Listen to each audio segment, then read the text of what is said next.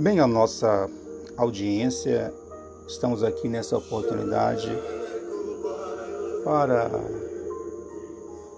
falarmos da palavra de Deus. Temos um versículo, um texto básico. Gostaria que você abrisse a sua Bíblia junto comigo no Evangelho de João, capítulo de número 5. Vamos ler o versículo de 24 na Bíblia King James, na versão.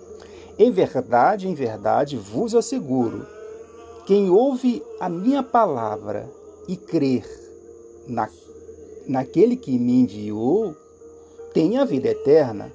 Não entra em juízo, mas passou da morte para a vida.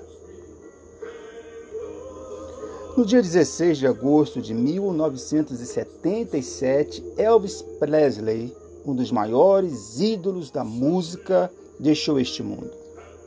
Dizem que a sua família lucra mais depois da sua morte, com todo o patrimônio acervo que ele deixou.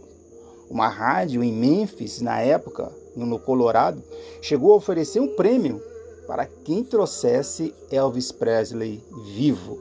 Elvis não morreu. Era frase perpetuada ao longo dos anos após a sua morte.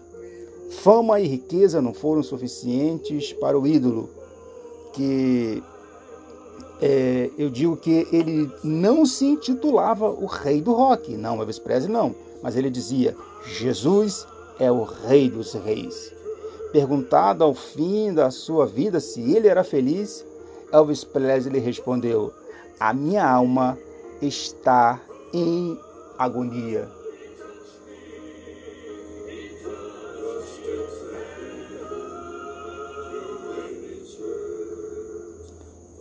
Para mim, Elvis Presley vivia uma dualidade espiritual e ele teve seus méritos, pois nos seus shows pelo mundo, ele parava tudo para louvar e honrar o nome do Senhor, com os melhores conjuntos da música gospel na época.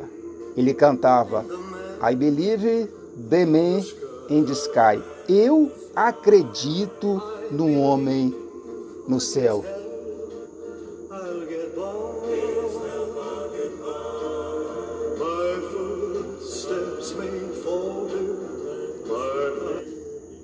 Ele também cantava Peace in the Valley, paz no vale.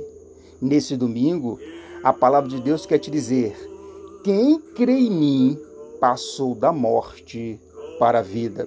Jesus Cristo venceu a morte, aleluia. A morte é a chave que abre os portões para a casa paterna. O próprio Cristo disse isso. Hoje estarás comigo.